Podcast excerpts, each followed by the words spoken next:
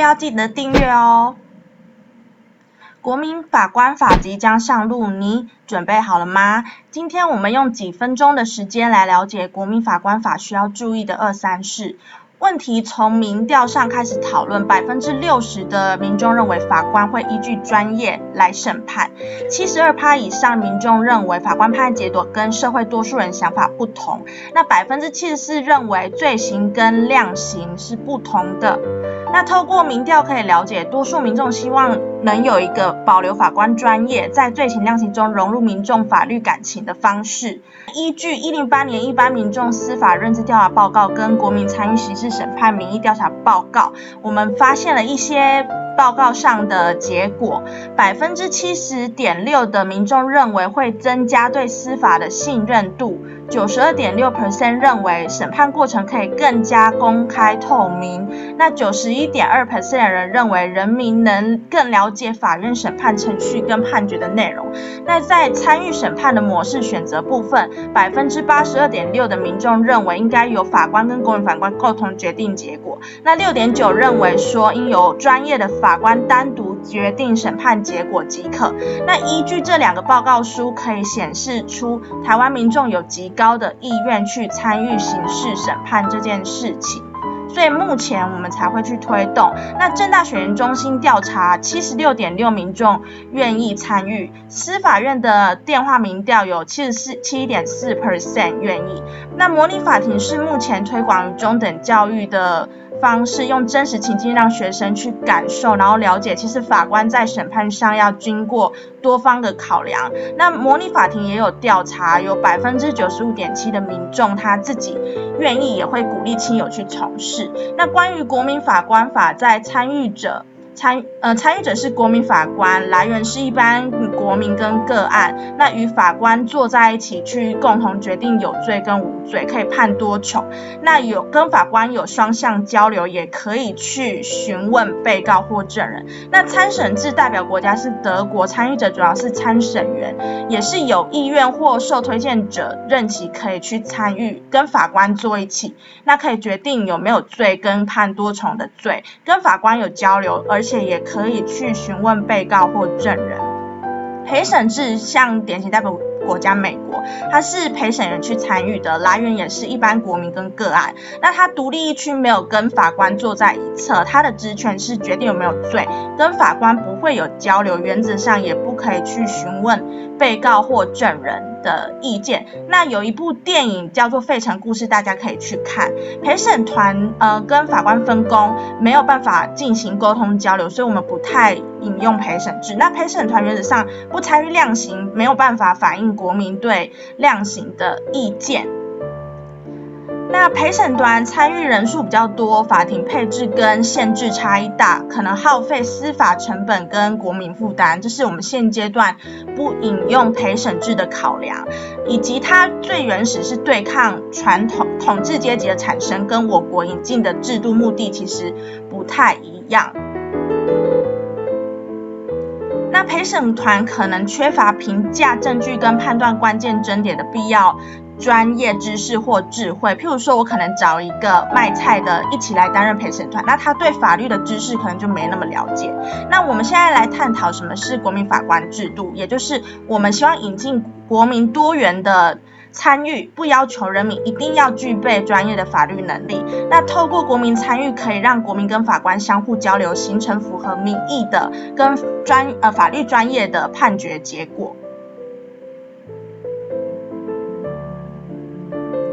透过争点的集中审理、简明易懂的审前说明、开审陈述等这些制度的设计，我们可以促进民众对法条适用跟调查流程有更多的理解。所以目前司法院有就是跟中学端合作，希望可以去宣导。那呃，人民参与审判有什么好处？法官他可以透过国民的经验去扩散给其他的法官更多的观点。然后把他自身参与审判的经验跟民众进行交流。那国民他回归社会后，也可以把他参与国民法庭的经验、参与审判经验跟沟通价值扩散给没有参与过的亲友，所以就可以达到司法跟人民之间的互动，达到扩散效应跟制度效益的极大化。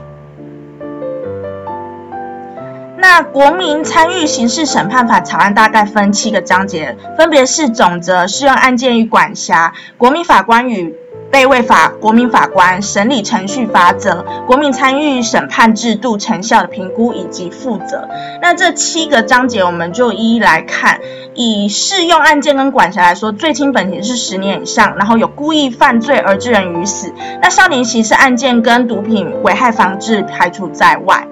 那就是审判长应该去设定公社辩护人或律师，为一些没有就是律师的人去帮助他。那国民法官的资格是年满二十三岁，然后是中华民国的国民，也就是具备。我们台湾的国籍，以及你在居住地内住满四个月以上，可能是你的户籍地或是租的地方，那不能担任国民法官的情形，包含你自身的因素，比如说你被停权，或是你涉及一些刑事案案件。那身心因素，比如说你有监护相关或辅助宣告，相关有职业涉及，比如说正正副总统，那门槛可能是没有完成国民教育，那或是你是跟这个案件有相关。呃，有相关联的人，比如说你是亲戚，或是参与案件的人，或是你本身是一个不能去公平做审判的人，这些状况你都不太适合去当国民法官。那可以拒绝担任国民法官的情形，第一个是你年满七十岁以上了，或是你是学校老师，或是在校学生，不容易请公假出来。出来，或是你本身有重大疾病、身心健康、重大受灾户，然后有一些要件需处理，或是你你是看护，有养育亲属上严重的责任。生活、工作、家庭都有明显责任要承担，或是你已经担任过了，而且未满一定期间内的，那是怎么选出这些国民法官？我们从大水库地方政府到中水库地方法院到合一体小会处去找寻，那会先问全体，就是你愿不愿意担任，或再再到个别询问，那你可以选择你不担任。那如果透过这些程序你都愿意担任的话，你就是可以进入国民法官。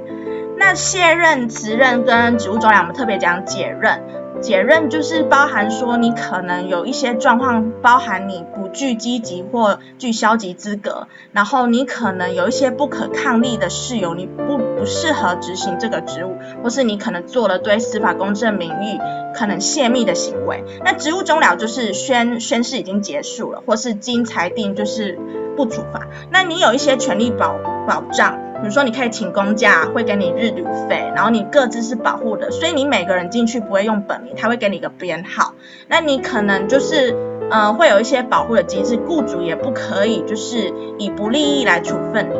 那就是罚则的部分有对国民法官等犯罪的那个罚则，还有就是被位法官就是行贿罪也是不可以的。然后泄露国民法官的个人资料也是不可以的，所以你可以安心的去审判，不用怕就是被找出来。那他有一些审判的程序，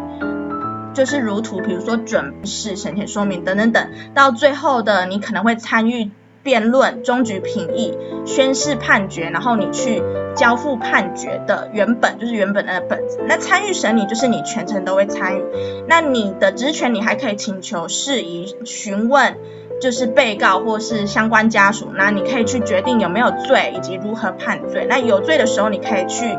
作为一个参与的人，你可以去。就是参与决定要给他多重的罪。那现行制度跟以前的制度比起来，现行制度有一个书状先行，就是你要先向管辖法院提出起诉书，然后就是呃你的起诉书不得记载使法院就内容就是预断之余的内容，跟现在不太一样。那先行准备的程序就是法院得对当事辩护辅佐人有一些义务，那可以就是。当事人或申请就是